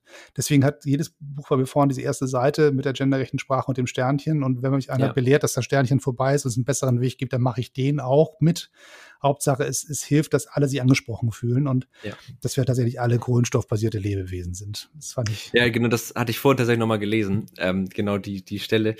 Äh, ja, voll. Und ähm, das, aber genau das, das spricht eben aus diesem Buch total raus. Und ich finde das äh, wichtig. Und tatsächlich habe ich auch an mir selber gemerkt, wie, also war ja auch oft bei diesem Gender-Thema so dieses, ja, das ist so viel Umstand und so ehrlich gesagt finde ich es gar nicht mehr. Also klar, am Anfang musste ich mich ein bisschen dazu zwingen, das hat sich auch ein bisschen komisch angefühlt, aber mittlerweile ist es normal. Mittlerweile vergender ich mich auch nicht mehr, so habe ich das immer mal genannt, weil ich mit vergendern meine ich, wenn du so Worte genderst, die man gar nicht gendern muss. Also es gibt ja auch schon geschlechtsneutrale Worte in der deutschen Sprache einfach so und manchmal habe ich dann Sachen gegendert. Gast ist also, so, ein, so ein Wort, wo ich sage, ja. verdammte Axt, warum kann ich das nicht gendern, aber es geht halt nicht. Genau, oder, oder es gibt doch, ist das ein Video, wo einer aus Versehen einfach mal Hähncheninnen gesagt hat? Er meinte einfach Hähnchen und wollte das Hähnchenfleisch und hat einfach Hähncheninnen gesagt. Was ich auch sehr lustig finde. Aber klar, du bist halt irgendwie, du prügelst dir das halt ins Bewusstsein und dann kommt das auch manchmal an den falschen Stellen raus, ja. Ja, aber am Ende ist, ich finde, ich, ich, merke, wie oft es mir nicht gelingt. Also ich, ich, ich möchte ja. das gerne und da gibt es Momente, da klappt es einfach nicht. Und dann ist sozusagen der Punkt gekommen, wo ich dann sage, okay, die Kompetenz ist was anderes als die Performance, um sozusagen ja. den, den, Sprung zurückzumachen. Es gibt Dinge, die kann ich eigentlich und die will ich auch und manchmal gelingt es einem halt nicht. Das heißt aber nicht, dass ich es nicht kann. So, ja. da muss ich halt mich dann nochmal überreden, sagen, Achtung, gib dir Mühe, war dir wichtig, kümmere dich. Und dann streng dich halt ein bisschen genau. an. Ja. Äh, ich, ich schulde dir ja noch die Aussage, was ich als letztes kreativ gelöst habe. Ähm, also mir fallen wahnsinnig viele Sachen ein, aber eine Sache ich erzähle, und zwar habe ich äh, so ein neues, ich habe ein neues Hobby. Diese, ich weiß nicht, ob du das kennst, diese Warhammer-Miniaturen. Das sind so kleine Figuren, die kaufst du, dann steckst du die zusammen, dann malst du die an und dann kannst du damit Spiele spielen. Das mache ich gar nicht, ich will die nur zusammenstecken und anmalen. Und äh, so. Und das mache ich jetzt eine Weile und jetzt hatte ich letztens äh, so ein Set gekauft und habe dann nicht gelesen, dass da drauf stand ohne Klebe. Und es gibt so einen Plastikkleber. Und dann habe ich das zusammengesteckt und habe halt geklebt und merkte, ach scheiße, dadurch gingen die Teile nicht mehr so richtig ineinander. Jetzt hat eine Figur von diesen dreien so eine so blöde Ritzen überall. Und dann dachte ich, ja, das will ich jetzt ja so nicht lassen. Aber es gibt, das kann man jetzt vielleicht, also für die HörerInnen ist es gerade voll langweilig, aber es ist mir egal. Format. Genau. Ich zeig's dir gerade an dieser Figur sind so grüne Stellen dran. Ähm, und das ist, nennt sich Green Stuff. Das ist so ein zwei Komponenten Kleber eigentlich. Das knetest du zusammen, so blau und äh, grün, äh, blau und gelb und dann hast du so eine grüne Masse und dann kannst du die halt modellieren und dann härtet die durch so eine chemische Reaktion komplett zu Plastik aus. Und das machen viele, dass sie dann halt diese Figuren damit aufmöbeln, dass die denen neue Features geben, dass die da irgendwie Pilze auf dem Rücken machen, was auch immer. Und dann dachte ich, ha, ich habe doch noch Green Stuff, dann bastel ich einfach an diese Figur ganz viel mehr Kram dran, irgendwelche Ranken oder hier, ich wollte so kleine Hörner machen und so ein Kram. Und das war so ein, genau so ein Ding. Ich, es ist irgendwas passiert. Ich dachte, ne, wie, wie gehe ich denn jetzt damit um? Hatte ich noch nicht. Ah, ich könnte doch was machen. Habe ich auch was zurückgegriffen, was ich vorher schon mal benutzt hatte, aber halt nicht in dem Kontext. Ich glaube, das ist so ein klassisches Beispiel für diese, für Kreativität. Ja, und am Ende ist es tatsächlich, ähm, auch ein Stückchen, wahrscheinlich hat während dieser Tätigkeit dein Hirn auf, auf einen anderen Modus geschaltet und hat währenddessen mhm. Dinge verarbeitet, die du in einem anderen Kontext später mal wieder gebrauchen kannst. Also das quasi ja. durch das entspannte Basteln quasi Hirnkapazität freigeschaufelt für andere Prozesse. Und ja. das ist einfach deswegen, also spiel da mal nicht so rum. Ne? Also der, der, mhm. der Typ, der da in seinem, seinem Keller sitzt und äh, die Modelleisenbahn bastelt, was soll denn da Quatsch? Du bist doch erwachsen. Ne? Das, das mhm. sind so Sachen, wo ich mir, ja, lass den mal spielen, weil während der spielt, denkt er sich Sachen aus, wie er die Haushaltskasse in den Griff kriegt. Oder ja. ähm, für seinen Job irgendwas Tolles Neues entwickelt. Also hoffentlich kommt er wieder raus und kümmert sich um seine Familie, dass er nicht nur im Keller sitzt. So. Mhm. Aber ähm, ich finde auch solche Momente, wo Erwachsene ganz bewusst spielen, total sinnvoll und richtig. Ja. Ja, man braucht, also das habe ich echt erst so vor einem halben Jahr entdeckt, man braucht halt Dinge im Leben, die einem nichts bringen. Und das ist so ein Hobby, das bringt dir gar nichts. Also du wirst, das wird dir beruflich, also zumindest offensichtlich nicht, ne? Aber so die, also die Fähigkeiten, die man da erwirbt, wenn ich jetzt nicht vorhabe, im Miniatur Wunderland anzufangen, ist es völlig unnütz, das zu können. Verkauf also sie egal, bei Etsy, komm, verkauf sie bei Etsy, dann machst du nochmal Geld. genau. ja, tatsächlich gibt es Leute, die mit dem Anmalen dieser Figuren richtig Schotter machen. Also das ist tatsächlich auch ein Ding. Aber ne, es, für mich ist es wirklich nur ein Hobby und es hat, es hat keinen Vorteil. Aber das ist halt voll wichtig, weil du musst halt auch manchmal Dinge tun, die dir nichts bringen. Also ich kenne auch Leute, die puzzeln einfach wahnsinnig gerne. Das ist auch ein Puzzle, das machst du, dann machst du es wieder Karton und dann ist weg, so. Aber einfach so die, die Tätigkeit an sich. Aber ich merke da auch an mir selber, dass ich da manchmal auch noch ein bisschen zu judgy unterwegs bin. Ich war nämlich tatsächlich letztens, ähm, da hatte ich so eine kleine Hütte, so aus so Schaum und so ein Kram gebaut. Da wollte ich eigentlich, dass die auf so einer Graswiese steht. Und dann habe ich ein bisschen gegoogelt und gesehen, ach so, es gibt so für Modellbau so Schüttgras. Das schüttest du so auf so eine klebende Fläche und dann hast du richtig so Grashalme. Und dann bin ich in so einen Modellbauladen gegangen, so einen Eisenbahn und Laden und bin da rein und da waren natürlich, ich, das hört sich jetzt ganz falsch an, aber da waren natürlich die Männer, die man sich so vorstellt, die da drin waren. So ein bisschen fahl, eher älter, laufen da rum, kurze Hose, Socken, Sandalen, also die, das, das, das Prototyp-Ding. Und natürlich habe ich gedacht, ach krass, das ist wirklich, also das ist ja schon ganz schön nerdig. Und dann dachte ich, Alter, ich habe gestern Abend Mini-Org zusammengeklebt und ich mache mich jetzt da, also was, ne, so das ist voll, äh, genau das, was du gesagt hast. Ich habe mich halt in dem Moment über die erhoben und habe dann aber Gott sei Dank noch festgestellt, nee, warte mal, es ist genau das Gleiche, nur halt vielleicht mit einer Ästhetik, die mich jetzt nicht anspricht, aber es gibt, es ist nicht besser und nicht schlechter so. Aber das ist, muss man, glaube ich, auch ein bisschen üben und kultivieren. Kennst du den, den Podcast 99% Invisible? Mhm. Das ist ein, ein wunderbarer Podcast, der, der ähm, von Roman Mars gemacht wird. Der hat, ähm, das geht darum, Dinge, die im Leben in der, in der, Welt gestaltet sind, die du aber nicht wahrnimmst, rauszusuchen und zu, und zu, zu analysieren. Das heißt, warum ist auf jedem Flughafen der Welt die Schrift auf dem auf der Rollbahn die gleiche Schrift und welche ist es eigentlich? Welche Schriftart? Mhm. Oder warum gibt es gewisse Häuser, die gewisse Formen haben? Oder wie ist ähm, so ganz viel Zeugs, wo du sagst, im Alter habe ich, klar habe ich eine Ampel gesehen, aber dass da ja sich Gedanken so gemacht hat und warum die so ist, wie sie ist, das ähm, so. Und diese ganzen kleinen kreativen Prozesse, die in der Welt sind und die man analysieren kann, wenn man sie überhaupt wahrnimmt, ähm, ist sozusagen die Idee dieses Podcasts. Und das sind natürlich all die Nerd-Themen. Mhm. Also, so, dass sich einer mit einer Schriftart beschäftigt über eine, über eine, Stunde, das muss man schon sehr spezifische Interessen ja. vorweisen. So. Ja. Ähm, aber der begrüßt seine, seine HörerInnen mit dem wunderbaren äh, Begrüßungsformel Beautiful Nerds. Und ja. das ist so nach dem Motto, es ist einfach okay, wenn du in irgendeinem Bereich ein Nerd bist. Das ist geil. Ja. Das ist deine Welt, wo du dich auskennst, wo dir was wichtig ist, wo du dich hier reinfuchst, wo du auch nicht locker lässt, wo du einfach Spieltrieb und Ernsthaftigkeit alles an den Tag legen kannst, weil du das geil findest. Ja. Und irgendwann entwickelst du wahrscheinlich das nächste iPhone. Oder ähm, keine Ahnung, bist aber besonders nett zu deinen Kindern und kannst dir was basteln oder was mal genau. der Mehrwert ist, ne?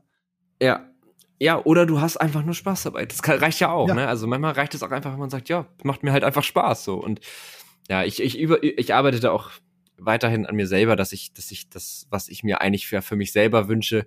Aber ne, das ist ja auch das Geile. Ich glaube, wenn man nämlich bei sich selber sagt, ja, ist irgendwie ein bisschen nerdig und ein bisschen komisch, klar, das projizierst du dann auch auf andere. Und in dem Moment, wo du zu dir selber sagst, ja, ich finde das geil, kannst du halt auch bei anderen sagen, ja, du findest das geil, ist doch geil, dass du das geil findest. Jetzt habe ich richtig oft geil gesagt. Ähm, Gott sei Dank ist das ein Podcast. Gott sei Dank darf man das hier machen, ja, genau. Dein Podcast. Kannst du machen, was du willst. Ich, ich könnte jetzt, ja, aber äh, mache ich gerade eigentlich schon. Also ich habe gerade nicht mehr viel Spielraum in dem, was ich noch machen möchte. Ähm, tatsächlich müssen wir auch so langsam Richtung Ende äh, steuern. Wir sind nämlich schon bei über einer Stunde. Aber ich, äh, da du das letzte Mal ja vor einem Jahr da warst und wir seitdem eine Kategorie dazu bekommen haben, haben richtig äh, richtig gebrainstormt. Ähm, und zwar den Tech Changer. Das ist eine Kategorie, in der meine Gäste, das jetzt wollte ich es gerade, habe ich gerade überlegt, ob man es gendern kann, aber nein, hatten wir gerade, ähm, in der meine Gäste eine Sache erzählen, die sie oder ein, eine technische Innovation, die für sie was verändert hat, wie so ein Game Changer war, weißt du? Also deswegen Tech Changer. Gibt es irgendwas in deinem Leben, was so für dich technisches grundlegend verändert hat, wie du arbeitest, denkst, lebst? Das kann wirklich alles sein. Hauptsache es ist im weitesten Sinne vielleicht mit Strom betrieben. Dampf geht auch, aber ich mal nicht von aus. Ja, ich, ich lese zwar immer Topfer diese, diese Thomas the Tank Engine Bücher momentan, die werden mit Dampf betrieben, aber ich glaube, das ist eine andere Kategorie als die, die du meinst. Ja, ähm, ja es ist, ist ein bisschen schwer, weil ich tatsächlich in vielen technischen Geschichten nicht zu den Early Adoptern gehöre. Ich komme häufig so ein bisschen hinter der Kurve und sage, verdammt, Dax, so warst du die ganze Zeit. Also mhm. ähm, eine App, die mich also wahnsinnig ähm, unterstützt, mein, mein Leben sortierter zu halten, ist, ähm, ist ähm, GoodNotes. Oh, das ja. heißt, also einfach ja. zu sagen, ich habe einen Schmierblock, der aber dieses Papier besteht und verloren gehen kann, sondern sich auf meinem iPad be befindet und da ist mhm. er halt immer da und synchronisiert sich mit dem Telefon und, und so. Das hilft ungemein, was sozusagen diesen ganzen ähm, Alltagswuselkrams in eine Form zu bringen. Das ist ein mhm. absolutes Ding, was sehr hilfreich ist und beim Buchschreiben war es tatsächlich Scrivener. Ich habe das immer, ich habe jahrelang so einen Podcast gehört, da ging es immer nur darum, dass Leute so Bücher schreiben und die dann selber veröffentlichen, also so, so ein Self-Publishing-Podcast. Ähm, und da wurde es immer gesagt. Da ich so, naja, also keine Ahnung, was das wieder für Nerdzeugs ist. So, das mache ich ja nicht. Ich habe schreibe in Word, das reicht, dann der mhm. Verlag macht das Layout, was soll der Quatsch so. Und habe jetzt bei diesem Buch festgestellt, ab einer gewissen Komplexität der Texte äh, ist es schwierig, mit linear zu arbeiten, von oben nach unten. Mhm. Man muss mit Bausteinen arbeiten, muss die einzeln, man, man, baut sich quasi eine Art Gerüst und füttert das dann quasi, hängt das so ran und schiebt das hin und her in der Reihenfolge und, und bewertet das und macht Hierarchiestufen und so. Mhm. Ähm, dieses Ding hat mir in diesem Buch echt den Arsch gerettet. Ich habe alles angefangen zu schreiben auf meinem Mac schön in Pages und fing an zu tippen und schrieb und schrieb und schrieb und verkämpfte mich einfach mhm. in dieser Textwüste, kam nicht mehr vorwärts. Und habe dann irgendwann in einer Nacht- und Nebel-Situation gesagt, ich lade mir dieses Ding jetzt runter, gucke mir zwei YouTube-Tutorials an und baue mein Buch nochmal neu. Also alle Texte, die ich schon geschrieben hatte, da reingeschubst und dann mir eine Struktur mhm. gebaut, mit der ich weiterarbeiten konnte, auf halber Strecke. Das war eine ziemliche operative Nummer.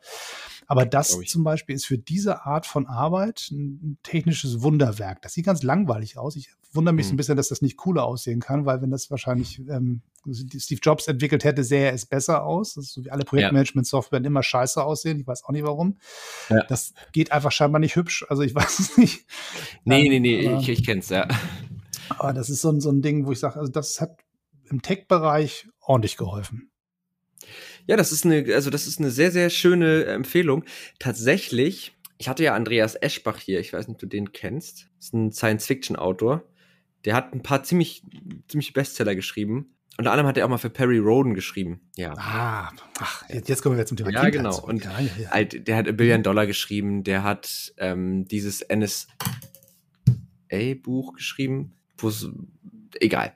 Auf jeden Fall hat der, glaube ich, genau diese Software auch empfohlen, wenn ich mich recht entsinne. Oder eine vergleichbare. Aber auf jeden Fall auch dieses nicht mit linearem, ich schreibe von oben nach unten, sondern ich habe verschiedene Bruchstücke irgendwie da drin. Das hat er, glaube ich, in der Kategorie auch empfohlen. Also bist du jetzt auch Bestseller-Autor. Einfach durch die Verwandtschaft ja, so, der Empfehlung schon.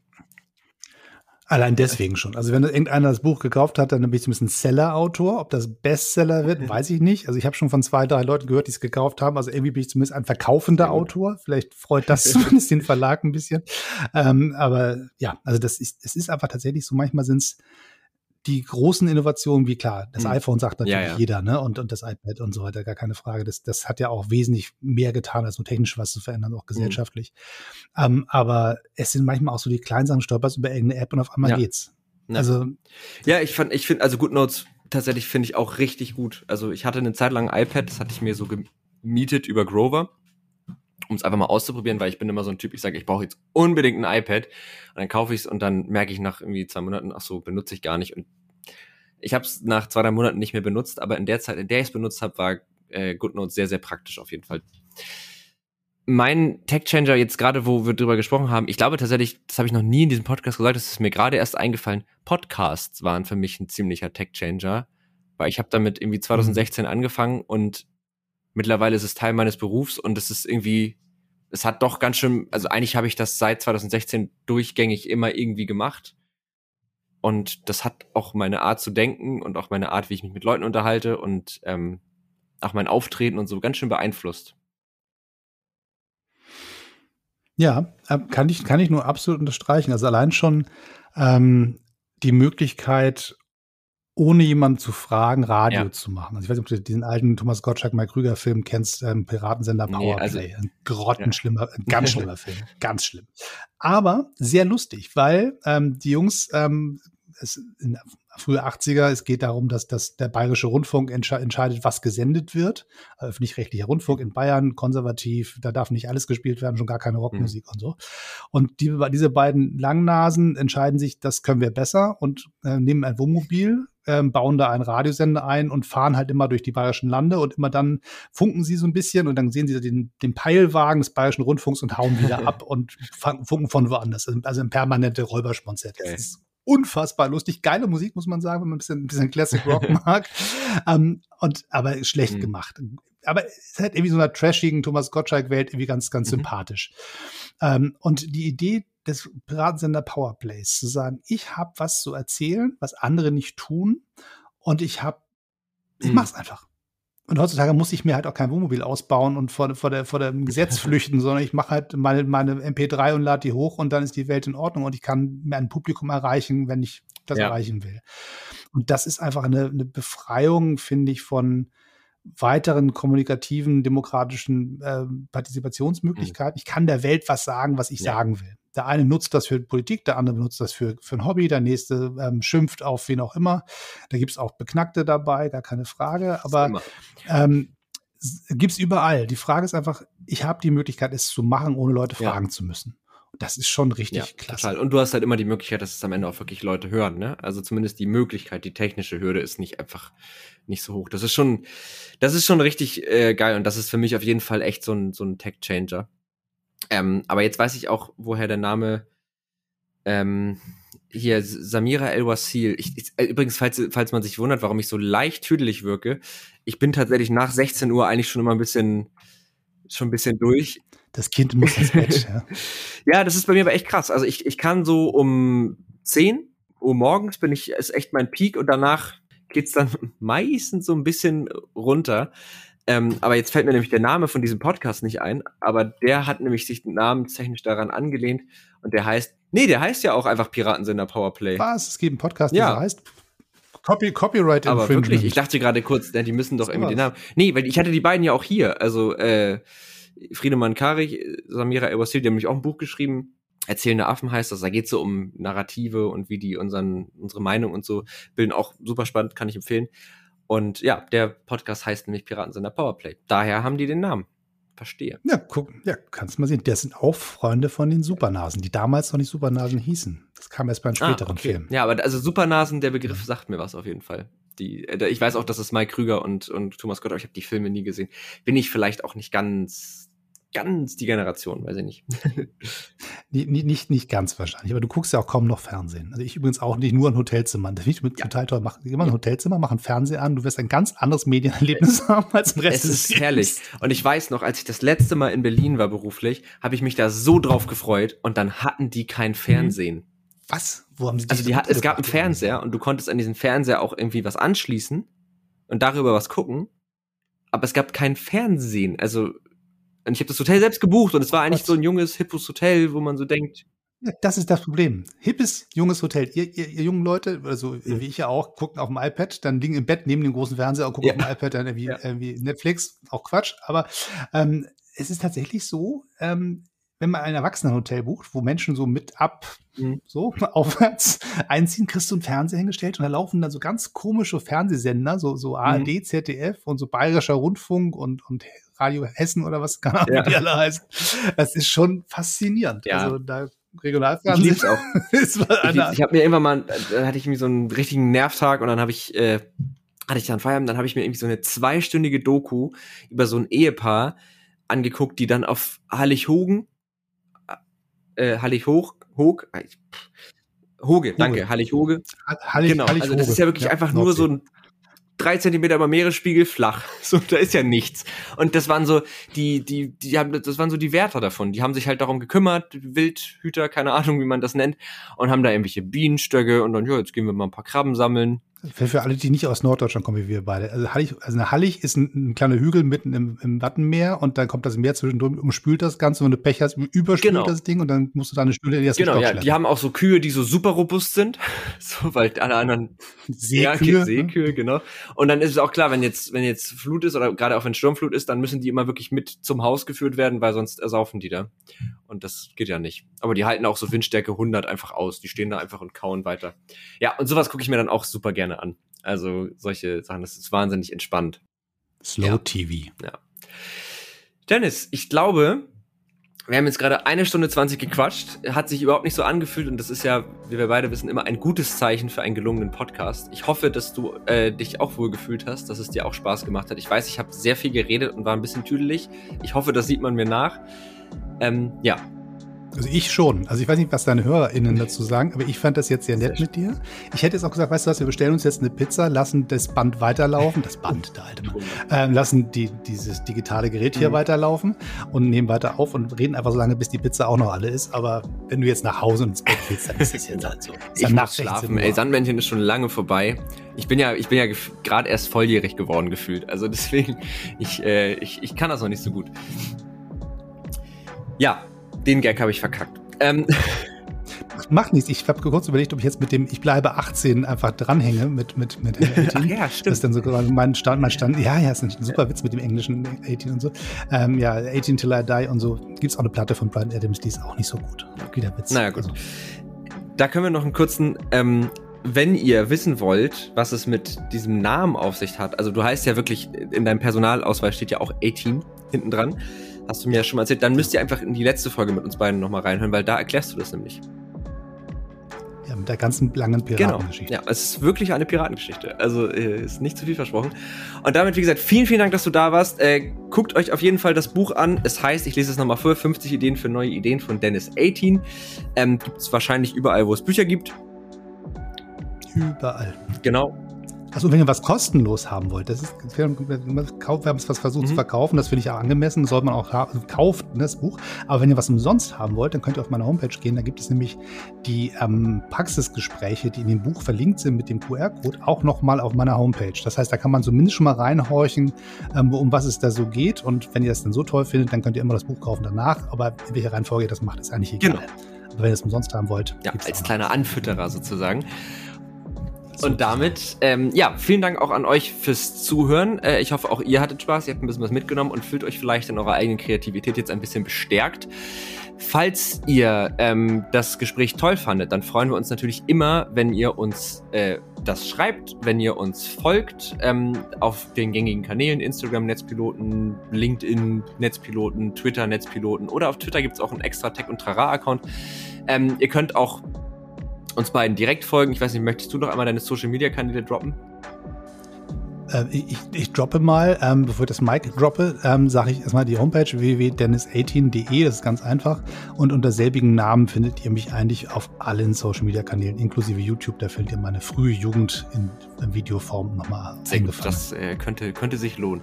Genau, also macht das auch. Äh, ansonsten ähm, findet ihr mich eigentlich überall unter mo-dulo.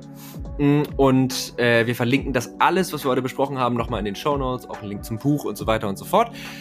Äh, wir freuen uns über Bewertungen das hilft Podcasts ungemein und gerne gute Bewertung. Ich weiß, manchmal juckt der Finger auch dann für eine schlechte Bewertung, weil man denkt, haha, den zeige ich es jetzt. Dann macht es einfach nicht, ist auch okay. Und damit äh, wünsche ich euch eine schöne Woche und dir, Dennis, wünsche ich jetzt noch einen schönen Abend in Bremen. Bis bald hoffentlich wieder. Her herzlichen Dank. Ein Gruß in die andere äh, Hansestadt. Danke. Tech und Trara. Ein Podcast der Netzpiloten mit Moritz Stoll und spannenden Gästen über Tech und Trara.